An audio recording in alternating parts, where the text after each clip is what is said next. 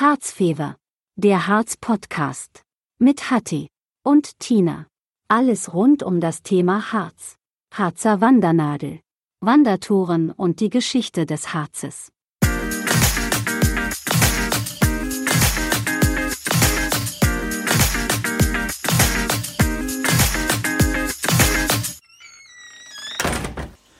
Hier ist der Hatti.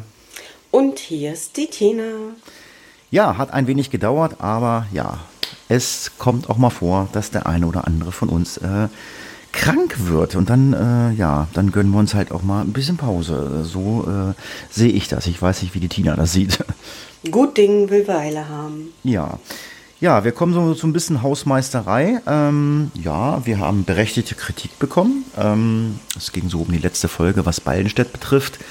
Ich will jetzt nicht äh, ins Detail gehen. Ja, wir haben das Hamburger Wappen und so angesprochen. Das ist ja gar nicht so bei Ballenstedt, aber ich finde, so weit ist es ja jetzt nicht weg von Ballenstedt, oder? Also für jemanden, der nicht aus dem Harz kommt, ist es quasi nimm dran. Ja, also das wurde kritisiert. Ja, dann wurde kritisiert, dass wir halt auch ähm, einiges negativ ansprechen, ob es die Beschilderung ist oder auch mal über die Harzer Wandernadel oder auch ähm, haben wir ja auch im, im, Schatten der Hexe mal angesprochen negativ. Das ist alles nicht böse gemeint, aber ich, ich, ich persönlich, ich weiß nicht, wie du das findest, man muss ja nicht alles schönreden. Man, man muss ja halt Nein. auch mal, man muss halt auch mal was kritisieren.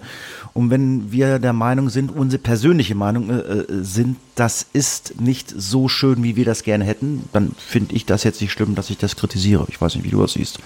Also kritisieren, finde ich, haben wir gar nicht so viel. Äh, wir haben einiges ausgelassen und Verbesserungsvorschläge gemacht. Ja, also, ne, also wie gesagt, wir sind ja auch nicht perfekt und wir probieren das, was äh, wir euch rüberbringen können, euch rüberzubringen. Mit Sicherheit ist der ein oder andere Hörer dabei, der sich vielleicht noch besser auskennt als wir und sagt, das habt ihr vergessen, das habt ihr vergessen. Ist die nicht können schlimm. auch gern zu uns kommen, in ist, die Sendung. Genau, ist nicht schlimm. Das kann man alles notieren. Man kann ja dann irgendwann nochmal das Thema aufgreifen und kann das dann alles da reinbringen. Aber äh, ich bin schon ein Mensch, der auch gerne mal was kritisiert. Und wie gesagt, das mit den Schildern ist mir halt negativ aufgefallen und ja, und das ein oder andere, was wir da angesprochen haben, es ist einfach so. Das ist ja nicht böse gemeint. Das äh, soll ja auch als Tipp oder als Hilfe sein, äh, dass man es vielleicht dann auch mal besser macht. Ne? Genau.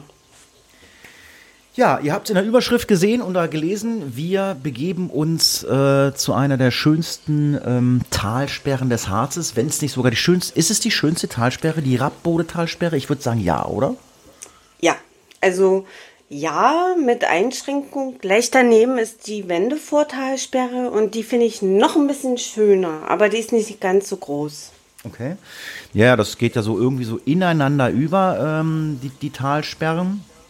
Wir haben rund um die Talsperre diverse Stempelstellen. Da ist die äh, 88, das äh, Aussichtspavillon Hoher Cliff. Den Schornsteinberg gibt es dort in der Nähe und ja, und gerade angesprochen Talsperre Wendefurt, auch ganz in der Nähe, wenn jetzt nicht wieder gleich wieder einer kritisieren will, ist ähm, auch ähm, die alte Köhlerei oder Köhlerei, Stemberg oder Stammberghaus heißt es, glaube ich, ne? Harzköhlerei. Ja, Harzköhlerei. Mm, da kann ich ja ganz kurz was zu erzählen. Also ich war schon, mhm. ich war schon mal in der Harzköhlerei. Äh, ja, da kann man sich äh, ja, angucken, wie die Köhler früher gearbeitet haben oder vielleicht sogar noch heute arbeiten. Das kann man sich dort direkt angucken. Also vielleicht kannst du da, hast du dann auch Infos, wie das Ja, so da gibt es das alte Handwerk noch heute. Das ist ein Familienbetrieb und die machen die Holzkohlen noch wie vor 100 Jahren. Und die kann man da auch noch kaufen heute. Ist ein bisschen teurer, aber soweit ich weiß, kommen aus ganz Europa die Köhler, um sich anzugucken, wie das geht, zu uns in den Harz. Ja, das ist irgendwie so eine, so eine Vorzeigeköhlerei. Wer Interesse hat, für die Kids ist es mit Sicherheit auch interessant, kann sich das oder sollte sich das da mal angucken. Direkt vor der Köhlerei ist auch eine Gastronomie. Dort kann man dann auch gerne was essen und trinken, wenn man möchte. Und das ist auch äh, in der Nähe von der Rappbodetalsperre. Ja, Rappbodetalsperre. Ich meine, ich war schon ein paar Mal da. Wir werden das ein oder andere von der Rappbodetalsperre gleich mal ansprechen. Aber ähm, vielleicht gibt es ja so ein bisschen, äh, was uns die Tina erzählen kann zu der Rappbodetalsperre. Ähm, Größe, Höhe, äh, Tiefe, keine Ahnung. Gibt es da Informationen, die du hast für uns? Also, die Rapputo-Talsperre ist die größte Talsperre in Deutschland und Kernstück des großflächigen Talsperrensystems im Oberharz. Das Ende ist dann die Wendevortalsperre. 106 Meter hoch ist sie und seit einigen Jahren gibt es da viel zu erleben. Nicht nur die Soundröhre. Soundröhre, sagt ihr was? Nee, ich wollte gerade sagen, also wir kommen ja auf die, wir kommen ja gleich auf die, ähm, sage ich mal, äh, Touristik Touristenattraktionen, die es an der Rappbodetalsperre gibt, aber die Soundröhre habe ich noch nie was von gehört. Was ist denn da? Da treffen sich regelmäßig junge Männer mit sportlichen Karren und rauschen da durch, weil es so schön brumm brumm macht. Und ist, die Polizei ist da auch regelmäßig. Ist das, ist das, ist das dieser Tunnel, der, ja. äh, äh wenn du, wenn du über die, über die Staumauer fährst und dann fährst du oben auf dem Parkplatz. Genau. Das ist die Soundröhre? Ja. Okay, das wusste ich gar nicht. Das ist mir völlig neu. Ja, ähm, fangen wir doch mal an mit der größten Attraktion oder der bekanntesten Attraktion an der Rappbodetalsperre. Da werden wir auch ein Video zu verlinken. Ähm, dort ist nämlich eine uns nicht unbekannte Hexe aufgetreten äh, und äh, ist mit ihrem Besen über, ich glaube, über, über, die Wendefurt äh, fliegt man, ne? Nein, nein, über ähm, unten, also hinter der Staumauer unten der See. Da fliegt man drüber genau. auf der Seilrutsche Megazipline. Harz Adrenalin, ja, und ähm, da gibt es ein schönes Video von einer Hexe, die darüber geflogen ist. Äh, ähm, wir können die Hexe nämlich äh, gerne auch mal selber befragen, wie das war. Die Hexe ist nämlich zu Gast. Das war nämlich die Tina. Tina, erzähl mal, du bist darüber ja. geflogen. Ich war mal durch Zufall zur Eröffnung der Seilrutsche und war eine der ersten, die mit drüber flog und zufällig auch im Kostüm. Und deshalb hat man mich interviewt vom Regionalfernsehen. Und da habe ich mal meine, meine Meinung dazu gesagt.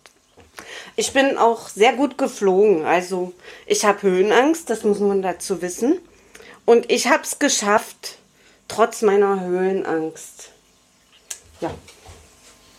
Ja, und ähm, das sind, ich weiß nicht, sind ungefähr 1000 Meter, die da runtergehen. Ja. Und ich weiß gar nicht, wie es ist. Also ich weiß mal, du konntest mit der Zipline oder Harzadrenalin da runter und du wurdest dann mit dem Auto wieder hochgebracht. Genau. Ich glaube, das ist nicht mehr so. Kann das sein? Oder Wie das heute ist, weiß ich nicht. Ich will, wenn da einer was weiß, gerne in die Kommentare. Ich meine, ich habe das mal gehört. Ähm, ja, Preise und so äh, könnt ihr euch dann gerne mal auf der Internetseite, die wir euch verlinken, angucken. Ich weiß auch nicht, wann die wieder aufmachen. Die werden jetzt in der Winterzeit. Doch, doch, die fliegen. Ich habe sie neulich fliegen. Ach so, okay, ja, weil die werden jetzt in der Winterzeit, nämlich, äh, oh Gott, oh Gott, äh, es ist Winter und es hat geschneit und es hat auch im Harz geschneit. Äh, und ich glaube, nicht wenig hat es geschneit bei euch. Ähm, deswegen weiß ich nicht. Aber wenn du sagst, die haben auf, aber ansonsten kann man diese ganzen Informationen ähm, sicher auch von der Internetseite ähm, ziehen. Sich holen, genau. Genau. Äh, Würde ich sowieso empfehlen, weil da ist immer so viel Publikum, da muss, muss man reservieren. Ja, dann gibt es da, äh, das hat jetzt nichts äh, mit Swingen zu tun. Es gibt da ein Giga-Swing, so nennt sich das. Das ist äh, ein 75 Meter freier Fall. Ich glaube, mhm. mich erinnern zu können, der ist unter der Hängebrücke. Nee, auf. Du musst in die Mitte der Hängebrücke. Und da packen die, die dich in so ein Geschirr. Genau. Und also, dann schubsen die dich runter. Das können wir gleich mit reinnehmen. Es gibt da ja auch noch eine ziemlich lange Hängebrücke, äh, Titan, Titan, Titan RT. RT mit 458,5 Meter. Da ist, dort ist momentan auch eine Sonderstempelstelle. Ja, und von dieser ähm, Hängebrücke kann man sich äh, in ein Klettergeschirr begeben und dann, ja, das ist ein Bungee-Seil, glaube ich, ne? Und dann kann man ja, da, ja. da kann man sich dann äh, in einem 75 Meter freien Fall fallen lassen. Das heißt, wir haben jetzt schon drei Sachen angesprochen. Harzadrenalin, Gigaswing, ähm, dann, ähm, ja. Dann habe ich. Dann kannst du da Wallrunning machen, den Ultrashot, ein 5D-Kino und noch einiges mehr. Eins nach dem anderen. Eins nach dem anderen. Nicht alles auf einmal. Also Wallrunning. Was ist Wallrunning? Ihr könnt dort die Staumauer. Äh, nicht mehr. Nicht mehr? Das war mal die Staumauer in Wendefort, aber jetzt ist es der Aussichtsturm. Ach, okay, alles klar. Mhm. Das, äh, gut, siehst du immer gut, dass, dass, dass wir dich haben, dann, dann, ja, also am Aussichtsturm läufst du runter, okay? Genau.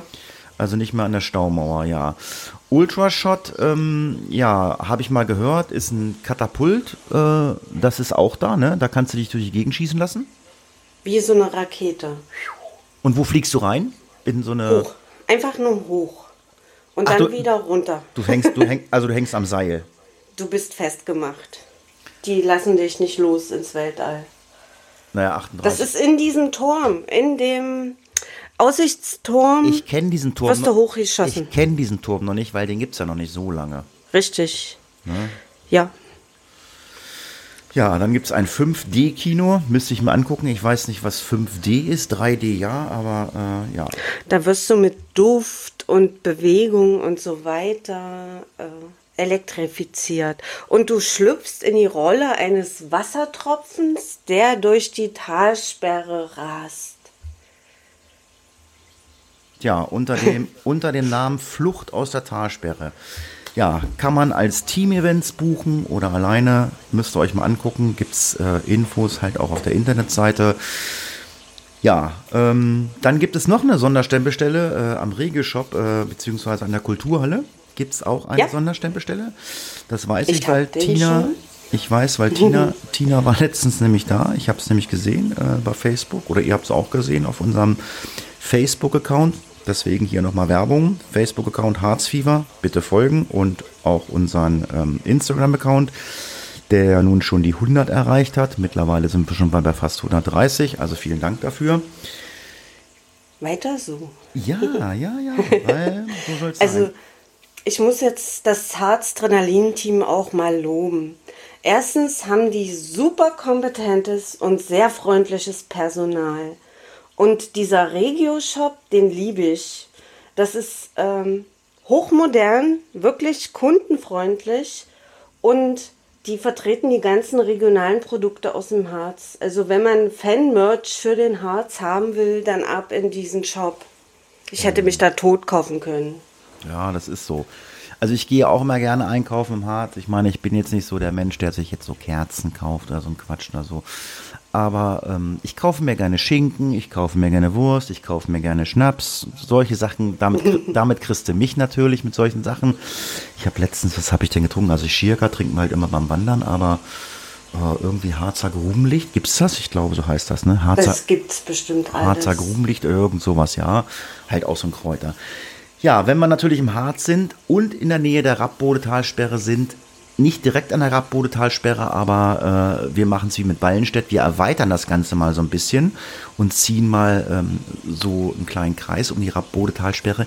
Gibt es natürlich äh, in unmittelbarer Nähe, man braucht nicht lange fahren, ähm, die berühmten äh, Höhlen im Harz, äh, Rübelandhöhle äh, in Rübeland. Ähm, da kann ich zu den Höhlen gar nichts sagen. Es gibt noch die Baumannshöhle und die Hermannshöhle.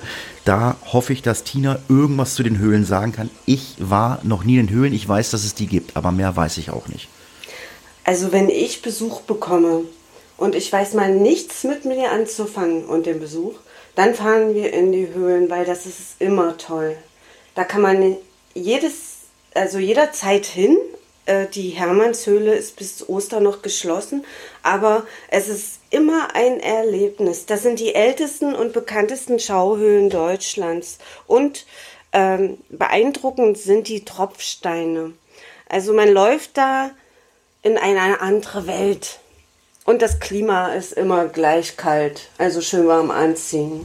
Ja, es gibt ja mehrere Höhlen im Harz. Es gibt ja äh, in Scharzfeld gibt es ja noch eine, bei Seesen gibt es auch noch eine. Aber du sagst bis Ostern geschlossen. Ich glaube, die sind momentan alle geschlossen, weil ich kenne das noch aus meiner Zeit vom Geocachen.